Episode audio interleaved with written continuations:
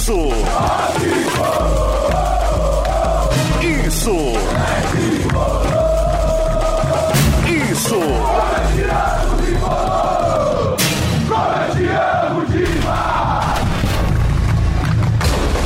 Isso é.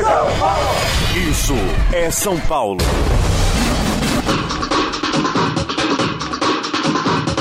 é São Paulo.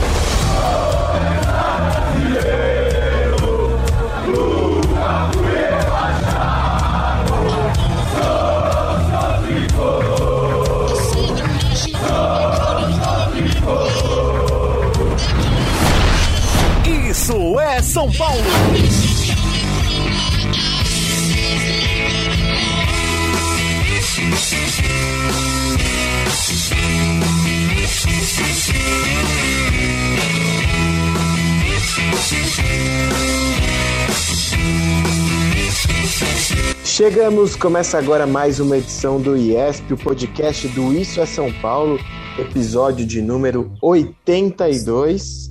E para quem falava que eu só aparecia aqui na boa, depois de vitória em clássico, depois do título paulista, tô aqui de volta, Bruno Grossi, apresentando esse episódio ao lado de Aline Fanelli, Eduardo Afonso e Ivan Drago.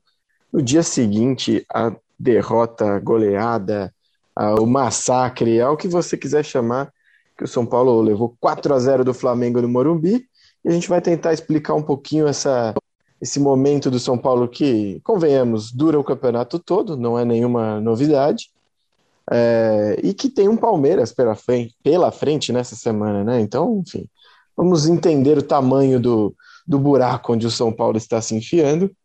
Você pode ouvir este e outros episódios no Deezer, no Spotify, no Apple Music, é, no Breaker, Radio Public. Tem um monte de lugar para você ouvir seu, seu podcast do Isso é São Paulo. E claro, você pode encontrar a gente no Twitter e no Instagram, no arroba IESPOficial. Eduardo Afonso, eu vou começar com você, porque você gosta muito de uma frase que é no dia seguinte de uma tragédia, o dia não pode acontecer, não pode amanhecer igual. Ao dia Só que anterior. aí, eu quero saber, quando o que dá errado, dá errado do jeito que deu errado, tão, de uma forma tão bizarra, né, onde nada funcionou, também não é o caso de, de repente, tipo, respirar mesmo, pôr a cabeça no lugar, em vez de tomar qualquer atitude? Tudo bem, Grossi? Bem-vindo de volta e num momento ruim, que não é muito a sua característica de aparecer num momento ruim.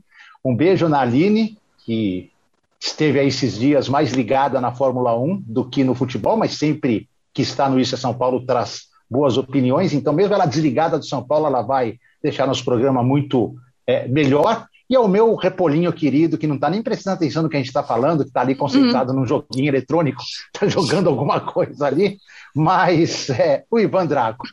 Ô, ô, Grossi, eu tenho Eu te essa frase. amo, Dudu. Fala, eu também te amo, Ivan. É, eu tenho essa frase mesmo. Eu acho que quando acontece uma tragédia, e ontem quase aconteceu uma para entrar na história, né? Porque se o Flamengo faz mais um gol, seria novamente a maior goleada que já aconteceu esse ano na história do Morumbi. Seria 5 a 0 maior do que o 5 a 1 do Inter.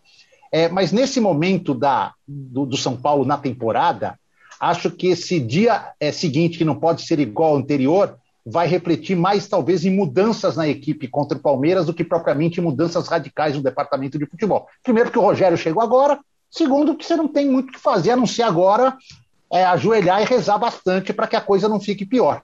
Mas eu queria começar esse podcast falando que das três vezes que o São Paulo esteve perto do rebaixamento nesta, nesses últimos dez anos, essa, sem dúvida alguma, para mim, é a Quatro pior de todas. já? Quatro. É, Quatro. é, mas eu levo mais três. Aquela de 2013, que foi quando o Murici chegou, se não me engano, né? Isso. Ele conseguiu, assim, com uma certa, digamos, antecedência, conseguiu uma série de resultados bons. O time foi para as últimas rodadas já numa situação mais Terminou à frente do Corinthians até.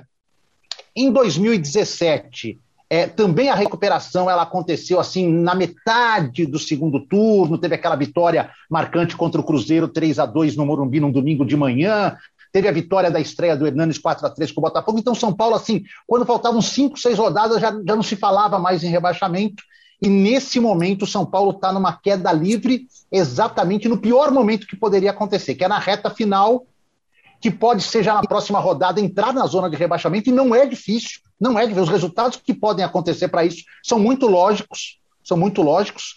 E aí, se entrar, com mais que tenha nove pontos para disputar no Morumbi, o psicológico vai ser um negócio muito importante para o São Paulo tentar sair ou tentar não entrar. Vamos ver, eu queria falar muito a respeito disso durante a, essa edição. É, eu acho que o resumo é esse mesmo, Edu. A cabeça vai, vai prevalecer muito mais do que qualquer outra coisa. E quando você fala em mudanças no time, é por aí também. É, agora é a hora de não necessariamente você colocar o melhor encaixe, óbvio, né? Você não pode deixar de lado um encaixe tático, um momento técnico, mas você vai precisar dos jogadores que, que estejam ali mentalmente mais fortes para encarar esse momento, né? E aí, sabendo também que se perder do Palmeiras, a não ser que seja de novo uma pancada, né, como foi a do Flamengo, não é o fim do mundo também, né? Porque o que importa para o São Paulo nesse momento é ganhar dos adversários mais diretos ali, né? Por isso que é importante esse jogo contra o Palmeiras, mais do que, óbvio, se ganhar do Palmeiras no Allianz, vira toda a questão psicológica, mas é, é um jogo que se perder de 1 a 0, por exemplo, competindo, vai, vai dar um sufoco, vai dar uma preocupação, mas beleza, o importante é ganhar do Juventude, o importante é ganhar do esporte, o importante é ganhar do Grêmio, é, dá para ganhar do Atlético Paranaense, dá para ganhar do América, enfim, é complicado. Você, Aline Fanelli, você ficou esses dias lá em Interlagos, zanzando de um lado para o outro, dando uma cobertura completaça do GP Brasil na, na Band News FM. O que, que você sentiu do quando você chegou em casa, domingão, e viu o estrago que tinha acontecido? O que, que você fez? Olha, Bruno Grosso, um prazer ter você aqui, um prazer voltar, né? Que na semana passada eu não consegui participar, Eduardo, e eu quero abrir a minha participação dando os parabéns para Ivan Drago, porque, como eu disse nesse podcast, eu não consegui bater o Ivan Drago e mais um ano ele leva o prêmio de repórter de rádio na CESP. Claro que com o meu voto, obviamente. Então, Ivan Drago, parabéns mais uma vez. Parabéns, eu já te falei tudo que você é, tudo que Muito você obrigado, representa. gente. Então você sabe, você sabe muito bem disso. É, o, o, Bruno Grossi, eu estava com a escuta, né? E a Band News ia transmitir o jogo. E a gente entregou a transmissão para a Band News, tipo assim, bem em cima da hora, sabe? E aí o Marcelo começa narrando o jogo e aí ele já narra um gol. E eu tô na correria e eu falo, quê? Aí eu vou ouvir, né, direito, porque eu tava lá esperando os pilotos saírem e tal, fazer aquela última foto do Hamilton, né, para botar no álbum. E aí eu falei, gente, e aí tu falei, nossa, tal, né? E continuei trabalhando. Aí dali a pouco outro gol. Falei, mas o que, que tá acontecendo? Eu mandei mensagem pro meu chefe, o que, que tá acontecendo? Quando tava vendo, né? E aí o Fábio França me explicando tudo quando vê Calera expulso. E aí caiu o meu sinal. Eu falei, até melhor que depois eu vejo de uma vez o que, que foi esse estrago do que, ficar, é, do que ficar ouvindo enquanto eu tô aqui trabalhando. Mas eu me lembro muito do, do Luca Bock, que ele falava desde o começo, né, que o São Paulo estava brigando contra o rebaixamento. E aí eu acho que a diferença nessa temporada é que em todas as que o São Paulo brigou com, contra o rebaixamento, se admitia que o São Paulo estava brigando contra o rebaixamento. E aí, de repente, nessa temporada, teve aquele começo de brasileiro que era: ah, mas é, é, é do Paulista. Ah, mas esse time aí, esse time pode produzir mais e tal. E aí a gente chega agora, um mês para o fim do campeonato, e o time realmente não produziu e o, o, time realmente briga contra o rebaixamento. E aí você ouve os dirigentes em diferentes momentos, dos, momentos do ano tratando a situação do São Paulo com um substantivo, né? É substantivo, né? É, que era ano de transição, aí agora já virou ano de reconstrução. Então o nome ele vai mudando. Vamos ver até o fim da temporada do que, que eles vão chamar esse ano do São Paulo, né? Porque agora já está a reconstrução e é o que a gente tem visto. Eu acho preocupante, porque até estava comentando com um amigo meu ontem. Que não, que não seja o ano da destruição, né, Aline? Porque para terminar. é, eu comentei né? o. Que não seja eu, esse ano. É, eu comentei o post do Alexandre é, Disbret. Como é que fala? O sobrenome dele é isso, né? Disbret. E aí um monte de torcedores responderam: é, é da destruição, é da destruição. Então o pessoal tá ligado. É, eu, o, que, o que eu acho que, sei lá, não entra assim na minha cabeça é que é o time do ano passado, né? É o time do ano passado. E aí, que, que é isso? E aí, mais para frente, a gente vai falar, o Ivan vai entrar com a participação dele, mas eu acho que não dá para isentar tudo que vem acontecendo é, institucionalmente no São Paulo dessa situação. Ivan, seja bem-vindo, parabéns mais uma vez pela conquista do Prêmio CNS. Muito obrigado. Melhor repórter de rádio. Esse cara é diferenciado, esse elenco aqui do Esse São Paulo. Outro dia a Aline também ganhou o prêmio, repórter de rádio mais admirada. É isso aí, gente.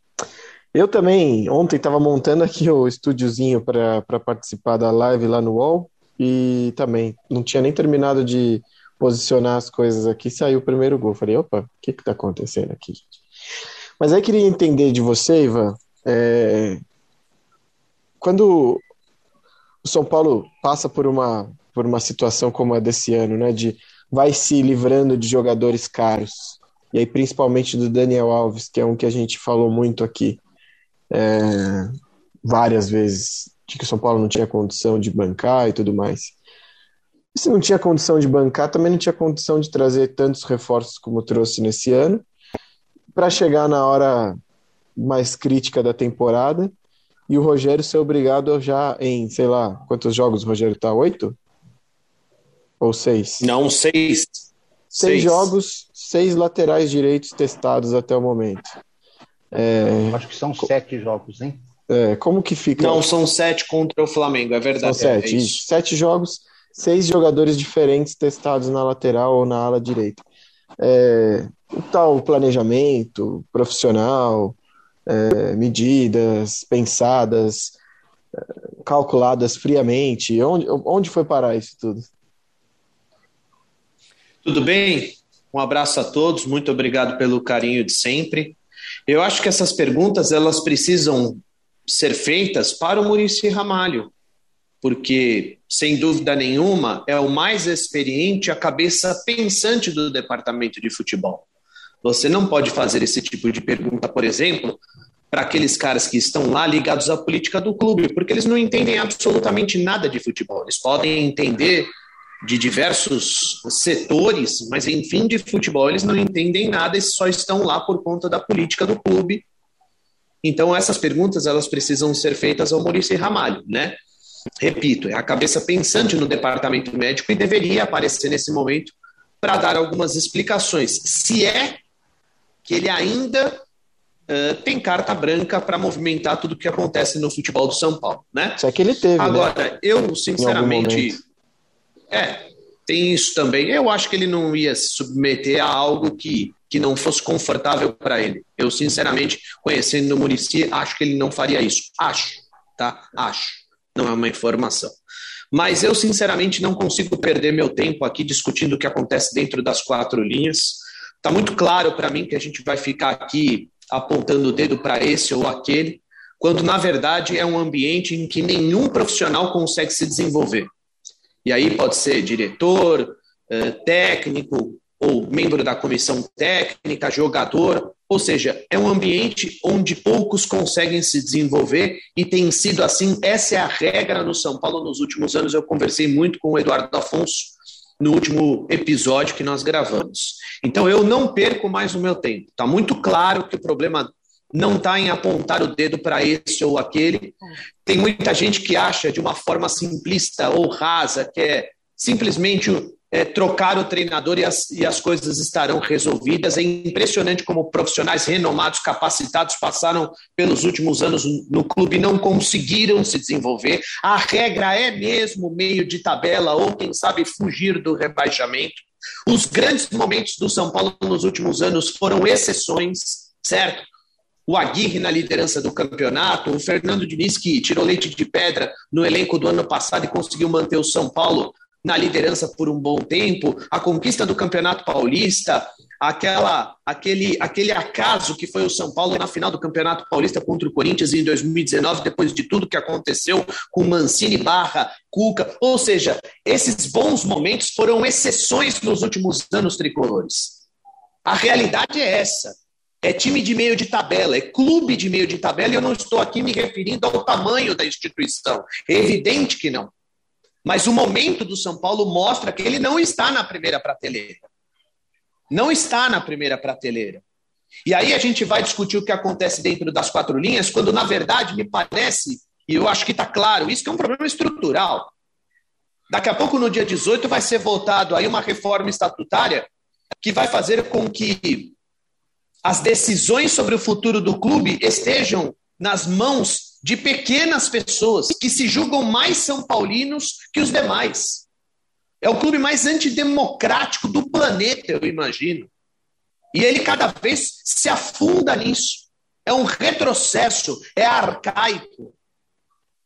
Então, a gente vai ficar discutindo o que acontece dentro do departamento de futebol, sendo que a instituição ela tá, ela tá, ela já está partindo para o rebaixamento. O que pode acontecer no dia 18 é um rebaixamento institucional, moral. Agora, no âmbito esportivo, a gente vai esperar as próximas rodadas, mas é um São Paulo que ele flerta com o rebaixamento, com a Série B o tempo inteiro. Uma hora vai dar certo. Eles se esforçam tanto que uma hora vai dar certo. Portanto, eu não perco muito meu tempo, não, discutindo o que acontece dentro das quatro linhas. Acho que eles vão tentar lá, de alguma forma, fazer com que o time permaneça na Série A, mas vai ser mais uma esculhambação o ano que vem. Bruno, Bruno, só, só, só queria assim pontuar. Eu, eu, concordo com o que disse o Ivan, mas acho que a gente tem que não pode também não discutir o que acontece nas quatro linhas, não. Acho que o Rogério Senna, independente do problema estrutural do São Paulo, ontem fez muita coisa errada. A começar pela escalação do Diego Costa na, na, na lateral esquerda, na lateral direita. Que você até falou, né? Sete e o Ivan jogos... esqueceu, o Ivan ignorou. Não, sete jogos, sete laterais, sete jogadores diferentes, né? Seis, seis. Seis. Então, aí você vê, cara, como é que você, o, o, o, tal de Diego, que, que assim não conseguiu se firmar, o Diego Costa até pode ser um bom jogador, pode se tornar mas ele não conseguiu se firmar ainda como zagueiro, que é a posição dele. Ele não se firma. Alguém tem aqui confiança de falar assim: não, pode começar um jogo importante com o Diego Costa na zaga que não vai acontecer nada. Ninguém pode falar isso. Se alguém puder falar, eu não posso. Aí você, depois de 90 dias que o cara não entra em campo, o cara não entrava em campo há 90 dias. Não é que ele jogou a semana retrasada, 90 dias. Não era você titular, vai... né? Não era titular não, 90 é, dias. Titular 90 dias, jogar 90 minutos, né, sem começar uma partida. Aí você vai contra o Flamengo, que tem um lado esquerdo hoje absurdamente sendo seu lado mais forte, que tem no Michael hoje talvez o principal destaque da equipe, superando os medalhões Gabigol, Bruno Henrique, Arrascaeta, Everton Ribeiro e outros mais. Você vai colocar o Diego para ser lateral direito numa partida como essa? Acho que assim, a estrutura do clube, concordo e assino embaixo tudo que disse o Ivan. Mas não dá para a gente chegar e falar assim, não, os caras são vítimas disso. Não, o Rogério Ceni ontem fez para não falar um termo assim deselegante aqui no ar, foi muito mal, muito mal em tudo. Foi muito mal, inclusive. Mas, mas, mas, até pela. Só, só terminando o raciocínio. Até pela resposta dele que o jogo acabou aos 10 do primeiro tempo, e realmente acabou aos 10 do primeiro tempo, ele deveria, inclusive, ter se preocupado em não tomar uma goleada. A partir daquele momento, ele já devia ter pensado: bem, eu estou com um a menos, eu não vou conseguir virar esse jogo, eu não vou conseguir fazer nada, então eu vou me resguardar para sair com o prejuízo menor possível. Um 2 a 0 aqui, um 2 a 1 se eu achar um gol. Não. Ele se expôs para tomar 7 ou 8. Ele podia ter tomado ontem 7 ou 8. O Flamengo chegou na cara do gol três vezes e brincou. Os caras pararam a bola com o goleiro caído, olharam para o lado, olharam para o outro, podia ter feito o quinto, o sexto, o sétimo. Então, assim, não dá para isentar quem está lá dentro: jogador, direção de futebol e, e, e treinador pelo, pela estrutura que você tem razão, Ivan. É uma estrutura viciada, sem erros, que pode dar um passo para o retrocesso enorme agora no dia 18. Só não dá para, tipo Edu. assim, de rap dos caras lá, legal, não tive culpa. O problema é a estrutura do futebol. Não, não imagina. Mas é Deixa é que... eu só pontuar uma coisa, Bros. Diga, diga. Deixa eu só pontuar uma coisa. É evidente que, que o São Paulo apresenta problemas individuais e coletivos.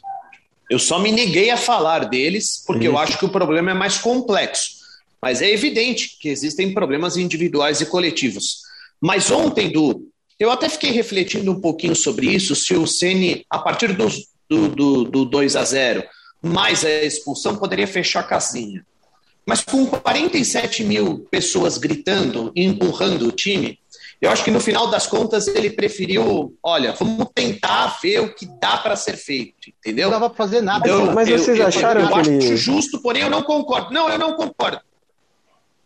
Eu não concordo, eu, eu, não concordo. Eu acho que ele deveria fechar a casinha para evitar um vexame maior. Eu concordo com você, mas também me coloco na pele dele e é uma situação bastante desconfortável para o Sim. treinador, certo? Porque a escalação ela já foi, ela já foi é, é, discutida antes mesmo da partida, quando o torcedor começou a gritar o nome do Luciano quando ele viu a escalação sem o Luciano entre os titulares. Então ali já estava claro que, opa, a escalação não foi aprovada. Mas eu concordo com o Rogério também que não dá para a gente avaliar a, a, a, partida do Diego Costa, porque assim, é, eu teoricamente, teoricamente, não teria colocado o Diego, mas ele foi colocado. Mas a primeira falha é de um jogador que vinha sendo constantemente escalado, que entrou dormindo.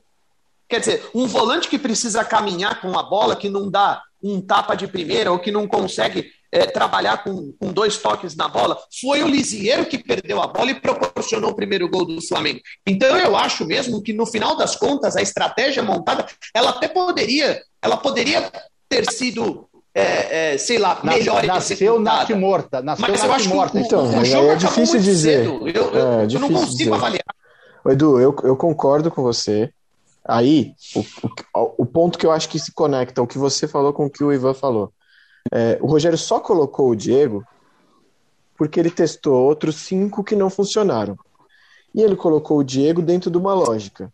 Sabendo que o lado esquerdo do Flamengo é o mais forte e tudo mais, ele queria um zagueiro na lateral justamente para preencher espaço, né? Basicamente ali não para que ele não subisse e deixasse espaço nas costas e o Marquinhos por aquele lado para impedir, para jogar bem em cima do René, para impedir que tivesse mais um jogador ali por aquele setor. A lógica existia. O que eu concordo com você, o Diego, talvez, é, o Diego não é nenhuma segura, não dá essa segurança de que vai ser melhor que o Orejuela ou que o Igor Vinícius. Aí beleza, concordo com você, ainda mais depois de tanto tempo sem ser titular. Mas assim, só aconteceu isso porque ele não tem jogador confiável para a posição. Isso é um fato. E aí, puxando para o que o Ivan falou, isso, por mais que seja contestável a decisão do Diego por ali, a partir do momento que com três minutos você está perdendo de 2 a 0, não dá nem para julgar se como seria, como seria a estratégia. É, a e aí depois da expulsão, menos Diego. ainda. Oi? A falha do segundo gol foi do Diego. É, eu achei que o Miranda foi muito mal no lance. Não, mas o segundo gol foi em cima dele. O Rogério falou isso na coletiva. Segundo gol. Não, não foi em cima gol, dele, mas ser em cima, do jogador também, não significa que, ele só ele errou. Ele não tem cacuete de marcador, ele não tem cacuete de marcador, ele não tem velocidade para marcar, ele não Imagina, tem nada. É um zagueiro rápido, nada. Edu. É um mas rápido, para marcar o centroavante, não para marcar a velocidade Tudo do, Michel, bem. do Michael. Tudo bem, Edu, eu acho mas que, o... acho que foi uma merda. Assim, agora eu vou perder o respeito do que está ouvindo. Foi uma merda monstro que o Rogério fez. Uma merda monstro. Monstro, ó. Se o Diniz faz isso, ele é crucificado na porta do Morumbi depois do ah, 4x0. É crucificado. Mim, é quem sobe uma cruz, caras pregam ele na cruz e tudo mais. Entendeu? Uma merda monstro, com todo respeito. Põe qualquer outro. O Diego não jogava. É que nem você achar que o Rojas, sem jogar 90 dias, vai resolver um jogo para você. Não, não, mas por isso que eu tô falando que nesse ponto eu concordo, mas tem um porquê ali. Ele já então, pôs os outros e os outros também porquê. foram muito mal, Edu. Eu sei, mas assim, mas os caras são de são da posição. Mas Eles foram mal, é mas são laterais. O cara sabe como marcar um cara de velocidade, eles treinam isso. O Orejuela Pode não baile aí esses dias do, do, do Bahia. Mas tudo bem, eu, eu sinceramente acho que nem a lógica da explicação do Rogério Era... me convenceu de que ele tentou. Pra Era mim, o Juninho. Capixa... Era Juninho Capixaba, o ponta do Bahia, e ele deu um baile no Orejuela. Então, assim. É... Mas eu acho que tem outro ponto aí também. Desde que ele chegou, ele tá com problema nessa lateral direita. Mesmo quando ele começava com o Orejuela, ele tirava o Orejuela no intervalo para colocar o Igor Vinícius. E aí a gente e achava bom. também.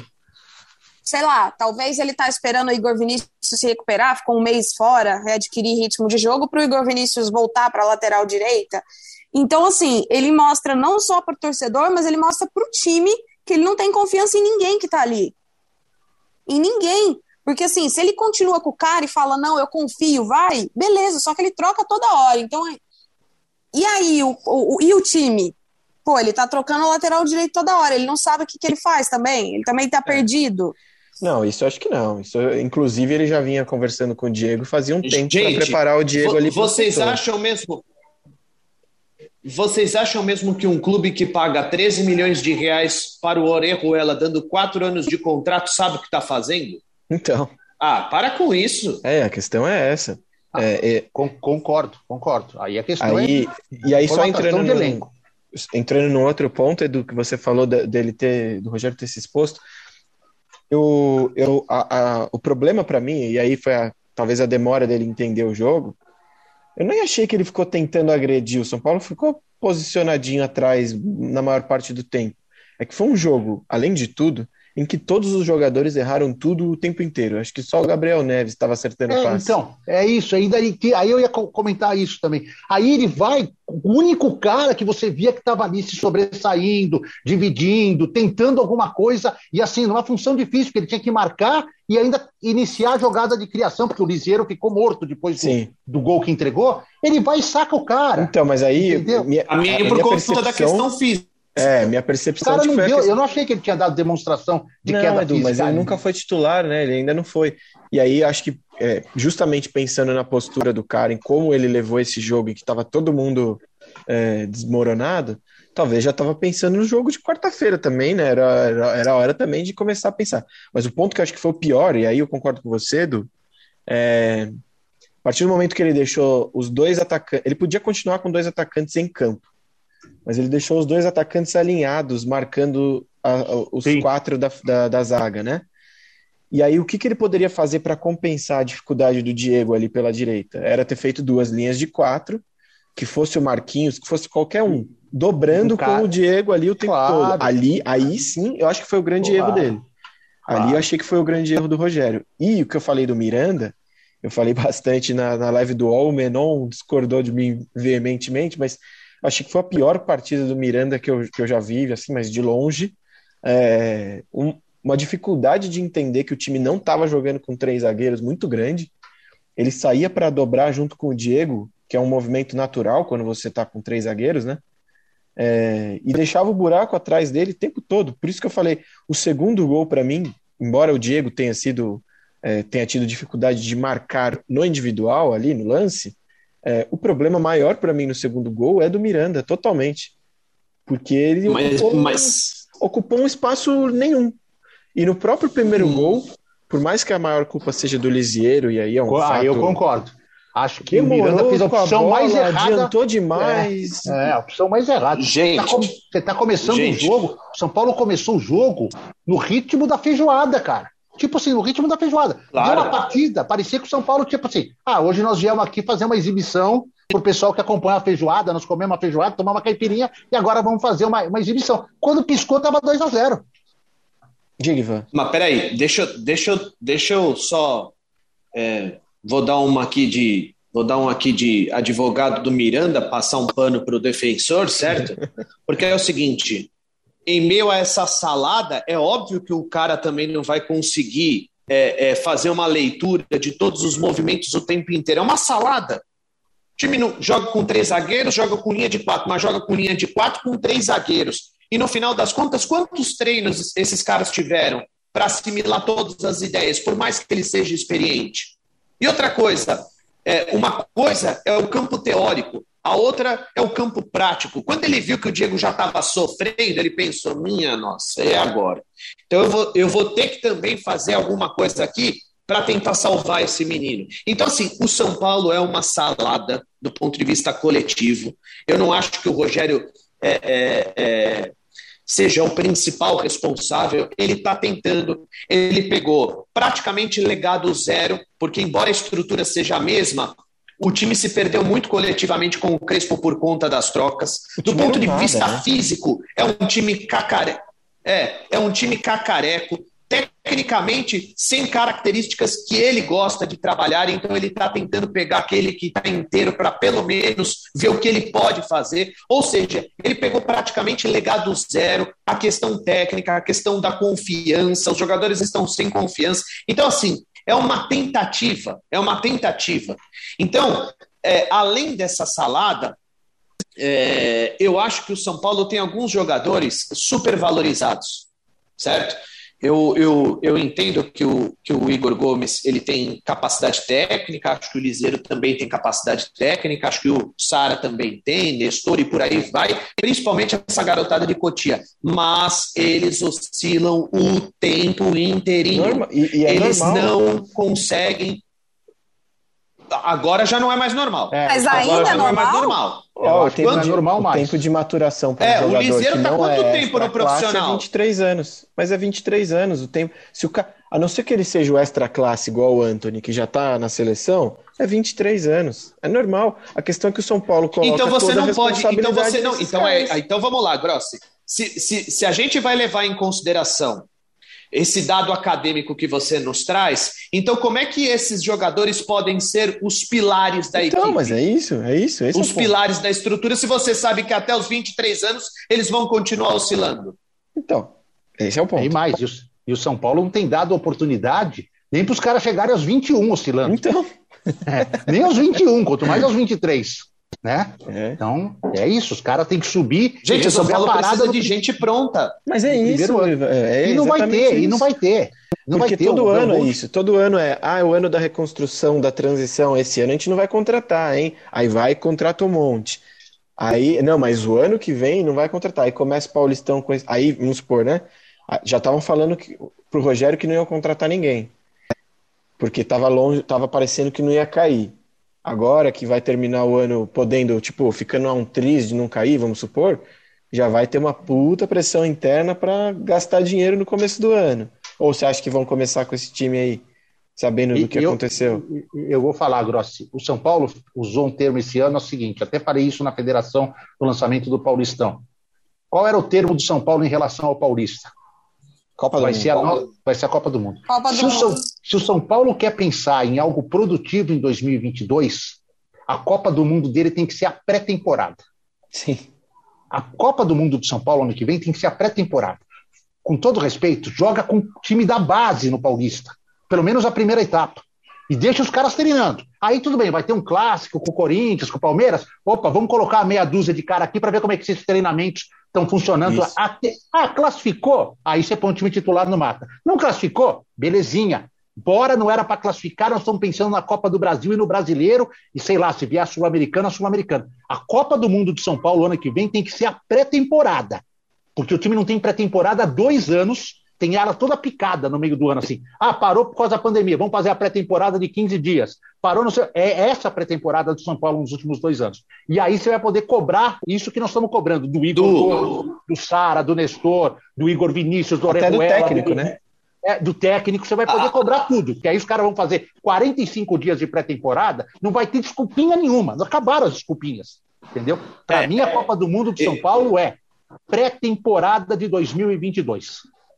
Não, eu concordo com você, mas a questão é a seguinte: hoje se cobra do Rogério, já que o time não tem poder de investimento, certo, para trazer medalhões, e eu acho que o São Paulo tem que parar com isso mesmo, né? Ou você tem um projeto esportivo bem elaborado para que os medalhões possam é, é, é, preencher essa ideia, ou você vai ficar se agarrando nos nomes e não vai sair do lugar como aconteceu nos últimos anos. Né? Uma coisa é você ter um projeto esportivo muito bem elaborado, é, é, dessa forma que o time vai se comportar dentro de campo, a ideia, o conceito é esse, eu vou trazer jogadores renomados, badalados, dentro dessa ideia. Outra coisa não, é, eu não tenho ideia nenhuma, mas eu vou trazer aqui um grande medalhão para ver se ele tira um coelho da cartola e, e, e, resolva as coisas dentro de campo. Esse tem sido o São Paulo dos últimos anos, né? É, é, é, é projetar alguma coisa, é, zero. Mas a questão é a seguinte: muita gente compara, já que o São Paulo não tem poder de investimento, que o Rogério tente fazer alguma coisa próximo do que ele fez na equipe do Fortaleza, que também é uma equipe no cenário com pouco poder de investimento. Lá existia um projeto muito bem elaborado aquele time que foi bem com o Rogério e, e, e, a mesma ideia é estabelecida pelo Voivoda, embora o modelo seja diferente, mas a, a, a, a ideia por trás é a mesma, é um time de força, intensidade e velocidade. Esse é o Fortaleza. Tudo que o São Paulo não tem é isso: força, intensidade e velocidade. Para você mudar, para chegar próximo do que é o Fortaleza como ideia, você vai ter que mu mudar muito o perfil do grupo, muito o perfil do grupo. E Mas vai ter dinheiro para isso? O Rogério Ou você acha que assim, ah, para montar um time do, disso? igual. Não, o Rogério não sabe, sabia disso. Está falando assumiu? disso, exatamente. A questão sabia, é. Sabia, não sabia? Sabia, mas acho que é isso que o Ivan está falando. Agora, a questão é: a pressão, a hora que virar o ano, vai ser é. pelo quê? vai aceitar? Vamos supor, que além de tudo tem isso, né? Você fala que é um ano de transição. Aí o técnico, como lembrando 2019, né? Era o ano de transição, né? Não contratou ninguém, depois contratou um monte de jogador caro no meio do ano. Aí o Cuca estava em quarto, quinto, o Diniz deixou o time em quarto, quinto, e era horrível. Não serve. Aí o Diniz era também de novo, ano de transição, só contratou o Luciano, papapá, papapá. Aí Claro, tem toda a decepção de não ter sido campeão. Aí você é quinto colocado, não serve. Você acha que vão aceitar ter uma temporada em que você chega é, conscientemente para ser sexto, sétimo colocado? Até parece que vão aguentar pressão para isso. Não, e, e, pior... e, outra coisa assim. Fala, fala desculpa. Não, acho que o pior é que assim, ninguém fala. É, é muito cômodo para o São Paulo que a imprensa não tem acesso. Você acha que se a imprensa tivesse acesso, a gente ia sair do Morumbi ontem sem uma entrevista de um diretor? Se tivesse uma zona mista? Você acha ah, é. que se a gente tivesse acesso, se a gente tivesse uma zona mista, ia acontecer tão como se não fizemos nada a saída do Crespo e a chegada do Rogério? Que foi tipo um dia atrás do outro, como se nada tivesse acontecido, Casares não deu entrevista, Murici não deu entrevista, ninguém falou absolutamente um absurdo. Para mim, isso foi um absurdo. Aline, Aline, Aline, Aline, eles, eles, eles se manifestaram através das redes sociais, trancando, trancando as manifestações. Comentários. Cara, é surreal. Os comentários, eles trancaram os comentários. É eles surreal. se manifestaram pelas redes sociais e trancaram os comentários. É uma diretoria, cara, o São Paulo está perdido. Só, que, só queria concluir da seguinte é, forma, só para colocar para vocês aqui, que é o seguinte. É... Ô Ivan, só antes de você concluir, vamos deixar a Aline concluir o que ela estava falando, e aí a gente já entra na reta final aqui do podcast falando sobre o jogo contra o Palmeiras, né? Eu vou editar é, mesmo. É? O Ivan adora me cortar. Tô acostumada com isso já. É, e ele edita, e aí ele te corta essas coisas ali, ele corta, entendeu? Parece que, é. ele tá, que na edição parece que ele é o bonzinho, entendeu? Não, eu só estava dizendo o quanto isso é absurdo, né? O fato de você demitir o técnico que conquistou um título depois de tantos anos e aí ninguém vir dar, vir falar, porque assim, não é pra gente, é pro torcedor. E aí você já vê esse comportamento nas redes sociais de fechar perfil, de fazer post, não deixar o torcedor comentar, que já é um, um comportamento muito ruim. E aí você não tem uma apresentação do novo treinador, é simplesmente jogo, beleza, entrevista coletiva com o novo treinador. Isso Injusto não estaria acontecendo. Rogério, tem... né? Exato, exatamente. Isso não estaria acontecendo com certeza se a gente tivesse acesso à zona mista. Eu tenho certeza disso porque é muito cômodo evitar, evitar, evitar, e aí tá tudo bem, vamos evitando. Mas o fato é que, que não dá para o torcedor ficar assim. O torcedor tem que, tem que ver alguém dando a cara a tapa para explicar alguma coisa. E não dá para a gente conviver com três, quatro, cinco perguntas gravadas, perguntas enviadas previamente, gravadas, e muitas vezes a coletiva ainda nem é ao vivo. Então, só para dizer o quanto a gente lamenta essa situação para passar coisas para o torcedor, porque a gente sabe que a situação poderia estar sendo outra. É, e aí o, o que eu poderia dar assim, né? Quem sou eu para isso? Mas o, o, conselho que eu daria para o torcedor que está aí preocupado, nervoso e tal, não caia nesses papinhos aí de que, a, que os, vai começar, vai começar a pipocar um monte de coisa aí de jogador descompromissado, que jogador não tá nem aí. Isso aí é. Jogadores eles agem, são profissionais que fazem as coisas deles pessoalmente o ano inteiro, que, enfim, todo mundo tá ali trabalhando. Ser rebaixado com o São Paulo não vai ser bom para nenhum jogador que tá lá, nenhum. Então, assim, não caia nesse papinho aí de que o time tá assim porque o grupo é descompromissado, porque esse, esse mesmo grupo era muito aguerrido com o Crespo, esse mesmo grupo era jogar, corria um monte com o Diniz. É, cuidado com esse discurso. Eu, eu até aí. aumentaria, Grossi, até aumentaria o papinho de que argentinos não falam com brasileiros. É, e, isso aí também tem corrido. Eles não é, conversam, e... eles podem não conversar na fase boa também, e aí ninguém vai lembrar que, que é, eles são de é países diferentes. É, justamente. Né? Isso aí, para mim, conversa para boi dormir. Agora é hora de se soltar muita informação para limpar, passar pano. Para limpar, limpar a barra de um e outro, né? É. é. é muita informação. E as pessoas que soltam sabem exatamente para quem soltar. Sabem para quem. ah, se esse cara der, se esse blog der, se esse jornalista der, é, vai ter credibilidade, informação, ela vai repercutir de uma forma. Então, tem que tomar muito cuidado com isso. vamos falar então do Palmeiras. Aline, é... Não, rapidinho, rapidinho, rapidinho, ah, você não me deixou falar. Verdade, Deixa o cara falar. Conclui, verdade, Ivan, conclui, conclui, conclui. Meu, premiadíssimo Não, eu só acho, eu só acho que existe, eu só acho que existe um problema que persiste e o que me deixa é, me deixa assim perplexo. É que mesmo com a chegada do Murici eu já percebi que esse movimento ele não vai mudar, tá? São Paulo, só para não entrar muito no tatiquês, que eu sei que o pessoal não gosta muito, mas é o seguinte: São Paulo tinha um jogo posicional com o Fernando Diniz. E o grupo, mais ou menos, é, é, tinha as características necessárias para se comportar daquela maneira, embora ele precisasse de algumas características que no final das contas ele não teve, como por exemplo um cara agudo como era o Anthony no começo do trabalho dele. Né? O melhor momento do trabalho dele, né, que foi aquele começo do Campeonato Paulista, antes da tragédia, antes da paralisação por conta da pandemia, tinha o Anthony voando ali, né? E ah, não, na verdade, no final do ano passado, o Anthony saiu logo no começo, né?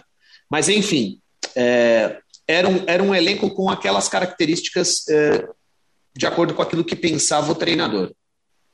Saiu, saiu o Fernando Diniz, eles trouxeram alguns reforços pensando em coisas que não deram certo com o Fernando Diniz, mas ainda assim tentando fazer algumas, as, algumas adaptações com relação à ideia que seria estabelecida pelo Crespo sendo que muita coisa não foi levada em consideração. Era um time que exigia, era uma ideia de jogo que exigia muito da parte física numa temporada em que você não deu férias para os atletas e eles emendaram uma temporada na outra. Só por aí você já entende que é uma ideia que não vai ser muito, ou ela vai ter prazo de validade, né? Não, e ainda então, deu traz... tempo de ainda conseguir o Paulista, depoe ela ia ter prazo de validade. E é, metade dos jogadores. Jogadores acima contrata, dos 30 anos que não iam suportar é, é, exatamente. Então, assim, vai, vai, vai, vai, vai, vai observando. Aí você traz o Rogério Ceni que não tem nada a ver com o Fernando Diniz, tão pouco com, com, com o Crespo, e ele já, já, já, já dá uma estocada, ele, ele vai mandando recados nas entrevistas coletivas, dizendo que esse grupo tem muitas características, é, é, é, carências que ele entende porque ele está pensando naquilo que ele pensa para a equipe do São Paulo, ou seja, coisa que não pensava o Fernando Diniz, tampouco o Crespo. Só para a gente não ir muito longe, tá? Gente, não é um São Paulo que estabelece um modelo, eu não estou falando do desenho utilizado pelo treinador, mas o modelo, certo?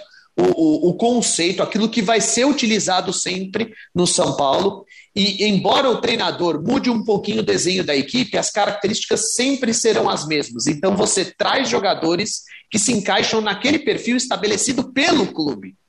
E aí você vai trazendo treinadores que possam desenvolver essa ideia que você gostaria que o seu time fizesse dentro de campo. Isso, isso para mim, é o básico para qualquer pessoa que tenha feito gestão esportiva. Você estabelece uma ideia, traz jogadores que se encaixam nesse perfil e traz um treinador que possa desenvolver aquilo que você, como clube, quer. Como a sua equipe vai se comportar dentro das quatro linhas. Mas, Ivan, Sempre se adaptando a algumas circunstâncias, porque o futebol é circunstancial. Mas não. E assim, sobretudo, você minimiza também problemas financeiros, porque você não precisa realizar trocas insistentes, como o São Paulo tem feito nos últimos anos, porque você já tem uma ideia estabelecida. Então, no final das contas, o São Paulo adapta o elenco àquele treinador que chega. Porque, na verdade, não há uma escolha. É aquele que, putz, quem que tem aí? Ah, é o Rogério? Então vamos trazer o Rogério. Mas, puxa, o elenco não é compatível com aquilo que ele pensa. Dane-se, depois a gente vê isso e aí você gasta dinheiro para reformular o elenco. Então é um São Paulo que ele parece que ele, ele, ele fica correndo atrás do rabo. Ele está ele, ele, ele tá sempre em reformulação, ele está sempre começando do zero. E, e, e para um clube que não tem dinheiro para realizar essas trocas insistentes, eu acho assim um desperdício. Assim, eu acho que o São Paulo é um, é um é, é, pobre em ideia daquilo que quer estabelecer no seu departamento de futebol para aquilo que você quer ver dentro de campo. Eu acho que o São Paulo não tem planejamento esportivo algum. Ivan, isso, isso aí você tem razão. Eu só penso o seguinte. Não sei se eu me só. fiz entender. Não, sim, mas assim, todos nós entendemos o que você falou, mas olha só, o sistema é tão viciado do São Paulo que, a primeira coisa, a gente sempre está comentando que o técnico anterior deixou saudade em relação ao atual, mesmo tendo criticado o técnico anterior para caramba. Entendeu? Então agora muita gente, ah, não devia ter mandado embora o Crespo, tudo mais, está fazendo um bom trabalho, papá. É, quando o Diniz saiu massacrado, em determinados momentos do Crespo, ah, se fosse o Diniz, tal, tal. Então isso é, uma, é um vício do São Paulo. O técnico anterior ele é sempre melhor, mesmo indo embora criticado, do que o, o atual. E que segundo isso que você falou, fora do tom, né, Edu? Provavelmente é, por isso. É, e isso que o Ivan falou seria perfeito no mundo de Alice, no País das Maravilhas do futebol, porque assim, só pelo número de técnicos que o São Paulo trocou nos últimos cinco anos, é impossível isso. Porque os técnicos todos vieram na, na gestão Leco, então, de uma maneira cavalar, e o, e o Júlio Casares parece que está com inveja disso, já está no terceiro técnico da sua gestão, que não tem nenhum ano. E não dá, Ivan, porque os técnicos são muito diferenciados um do outro, não, não seguem nenhuma linha de, de, de, de, futebol, de ideia tática, de ideia de futebol, tudo mais. É um, é um completamente diferente do outro. Então, isso é uma, uma coisa que não vai acontecer.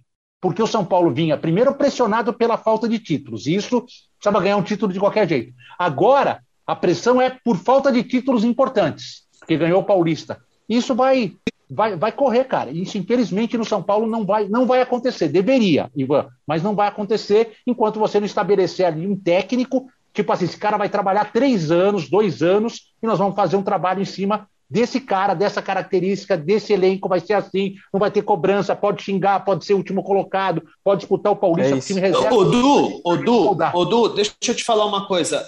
A questão é justamente essa: você não precisa permanecer com o treinador. Eu acho que o mínimo é um ano, mas vamos supor que ele não consiga, porque ele de repente é, perdeu o vestiário, como a gente costuma dizer no futebol. Mas tá. quando você tem uma ideia estabelecida, eu vou trazer o Eduardo aqui, que gosta, por exemplo, de uma defesa mais sólida e gosta de jogar no contragolpe. Então eu vou precisar de jogadores velozes, jogadores que, que façam essa transição com mais facilidade, com velocidade. Beleza, eu montei o grupo dessa forma. Se eu tirar o Eduardo, porque o Eduardo perdeu o grupo, eu vou trazer o Ivan, que tem basicamente a mesma ideia. Sim, então, assim, São Paulo o, não faz isso. O, no final ah. das contas, aquilo que a gente pensa vai.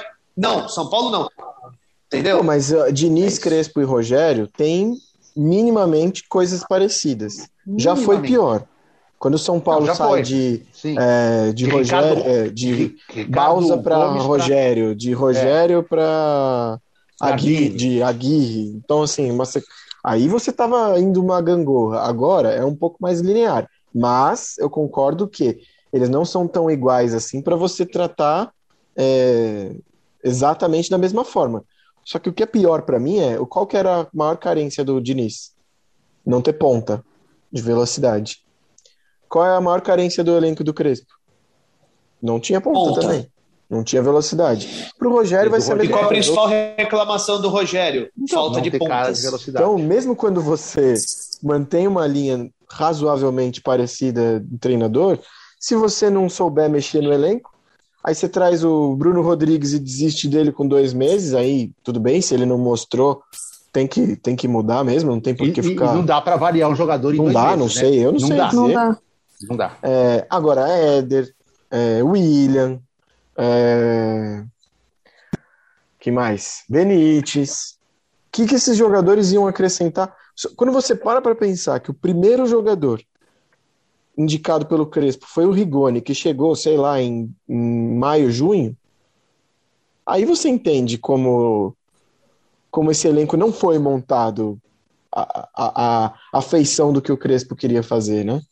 Não é. foi. O pessoal foi na feira com 50 reais e precisava trazer a sacola cheia. E aí Isso. não importa o produto que você vai comprar. Você vai comprar e encher a sacola. Foi o que São Paulo fez. São Paulo tinha pouco dinheiro e resolveu encher a sacola para mostrar serviço. Olha, é, dinheiro, a gente contratou, tudo mais. Ah, beleza. É o time aí, montado pela diretoria. Fugiu é. das características que se espera para o técnico conseguir sanar todas as dificuldades que ele tem. Concordo plenamente. E aí fica feio pro Crespo, né? Ah, mas o Crespo não usa o Bruno Rodrigues, a gente teve que se livrar. Ah, o Crespo não usa o Orejuela, a pressão aí do empresário. Ah, o Cre... Uai, o técnico não pode escolher quem ele vai usar ou não? Enfim, é, acho que é o reflexo disso, e aí eu quero, gostaria muito de ver a explicação do Belmonte sobre a redução na folha salarial que ele prometeu, né? Prometeu reduzir em 15% a folha salarial na primeira temporada. Nunca esclareceu se era ao longo da temporada ou em comparação a janeiro, quando ele deu essa entrevista, janeiro, fevereiro, e janeiro de 2022. Ele nunca explicou qual era exatamente o prazo que ele daria. Mas gostaria muito de saber se foi possível economizar, é, reduzir 15% a folha salarial a partir do momento que você contratou nove jogadores e tudo mais. Tem muitas Ivanzinho, coisas ó. que a gente gostaria de saber, né? Você quer ir é. embora, Ivan? Você não vai Ivan nem falar. Drago um... vai nos deixar nesse momento. Você não vai nem dar um tostão do Palmeiras? É, vamos falar sobre o Palmeiras. Um grande abraço. Fechar. Não Fala quer falar. Palmeiras favorito. Grande abraço. Tchau, Palmeiras tchau, favorito. Eu não faço então, tá ideia tá do, eu não, eu não faço ideia do time do São Paulo para poder, poder pensar no que, no que pode ser o jogo, o que, que ele vai fazer no time do São Paulo. Um grande abraço, senhores. Tchau. Tocou um beijo pro Theo. Tchau, tocou o alarme do Theo, então aí o Ivan tem que sair correndo. Você Sim. viu o alarme lá tocando, né? Tocou o alarme. Tocou o alarme. O, o Ivan. Eu vou falar tá, um vamos fechar do... rapidinho, então, Edu. Só, só, só trazer um dado aqui, Grossi, é importante. O Rogério, se existe um personagem do futebol que não se dá bem com o estádio, ele chama-se Rogério Ceni e Allianz Parque o estádio. Tá? Como jogador, Verdade. 4 a 0 e 3 a 0 em duas participações. Como técnico, tomou três com o São Paulo, quatro com Fortaleza e um com o Cruzeiro. Rogério foi cinco vezes ao Allianz, não fez nenhum gol, não ele, né, os times que ele estava, e perdeu a cinco. Então, não esperem muita coisa é. do, do jogo de E a última vez do São Paulo lá, 3 a 0 né? Também. É, foi aquela eliminação vexatória. 3 a 0 no Allianz Parque é tomar um copo de água. Entrou, tá então, é, então não, não, devemos assim criar grandes expectativas, embora eu não ache nem absurdo São Paulo lá de repente ganhar o jogo. Porque eu já imagino. Não, esse, que, esse time amanhã, já fez jogos bons, velho. É, então, amanhã, se o Atlético amanhã vencer o Atlético Paranaense e decidir o Campeonato Brasileiro a seu favor, amanhã, é, eu acho que até o Palmeiras pode ter uma outra concepção em relação a esse jogo. É, mas o Palmeiras com torcida vai querer afundar o São Paulo. Ah, né? sim, não. É que nem Inter e Grêmio, né? Vai querer afundar, é. com certeza, vai querer afundar. Mas enfim. Ah, mas eu acho que querendo ou não, o Palmeiras já é, a cabeça já tá ali na outra semana, né? Hum, o ano passado, é, no, na temporada passada também já estava na Libertadores e mesmo assim buscou o empate no Morumbi que matou a chance de São Paulo ser campeão e comemorou muito o Palmeiras por isso, né? É. É, clássico, minha gente, vai ser dureza. Por isso que eu falei, torcedor de São Paulo tem que se concentrar em juventude, esporte, Atlético Paranaense, Grêmio e América o Grêmio Mineiro. talvez nem mas precise. É o, São esses mas o mínimo, jogos. o mínimo que o torcedor espera é que o time é, tenha competição, que o time não, não, vá lá para competir, momento, é o mínimo. Nesse momento, o mínimo é não cair, só isso. É, também. Se perder São de 10 a 0 do Palmeiras e ganhar os outros cinco jogos, não vai mudar nada. Eu não, não é. precisa nem os cinco, Bruno. Três, duas três, vitórias três devem ser nos três jogos que, que existem no Morumbi, que serão na sequência: Atlético, Esporte e Juventude, porque com a mudança de tabela o Grêmio ficou para a penúltima rodada e o América a última. Se o São Paulo conseguir sair do Morumbi vivo na Série A, tá ótimo. Não tem, não tem que depender de pontos contra o Grêmio e contra o América, porque aí, cara, aí se depender dessas duas últimas rodadas, pode ser bem perigoso. É, o jogo, óbvio, contra o Palmeiras, é, o risco é emocional, de mais é. uma pancada desestabilizar de vez o time, né?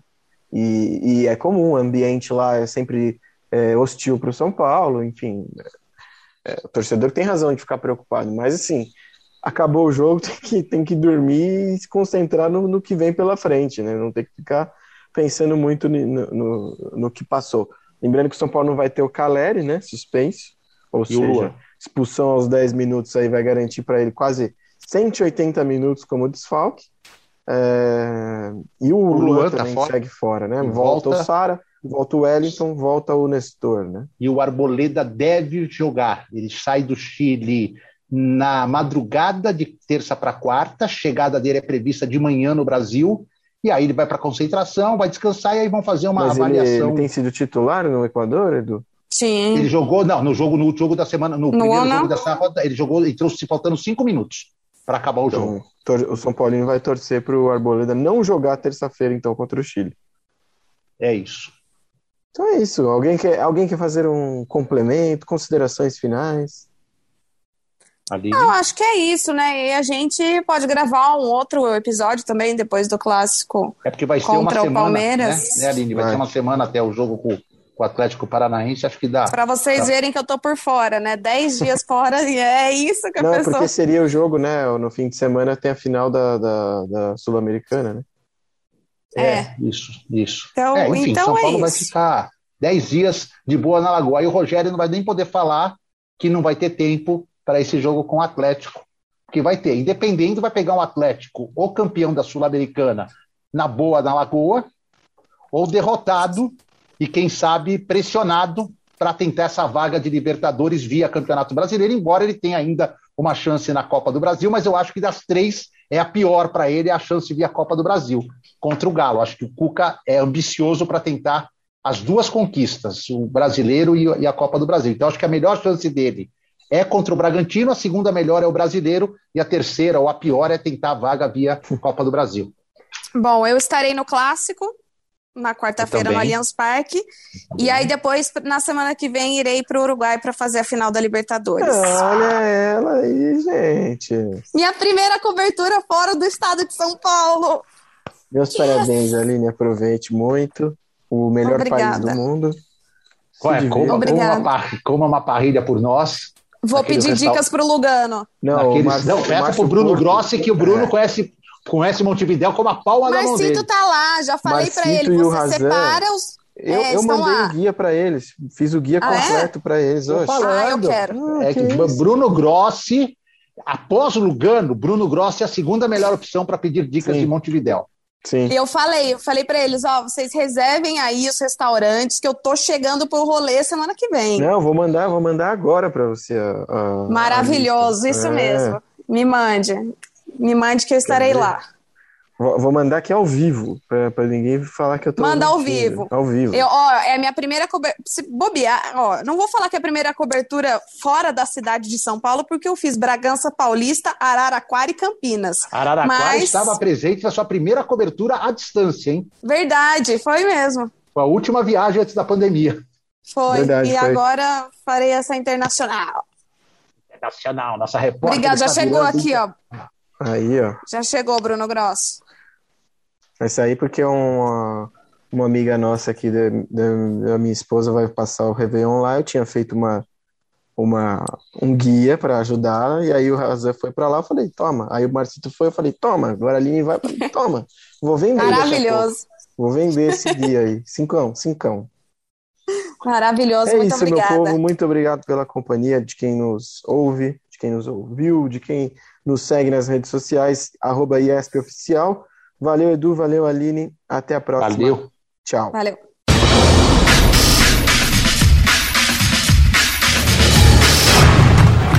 Isso! Isso! Isso! Isso!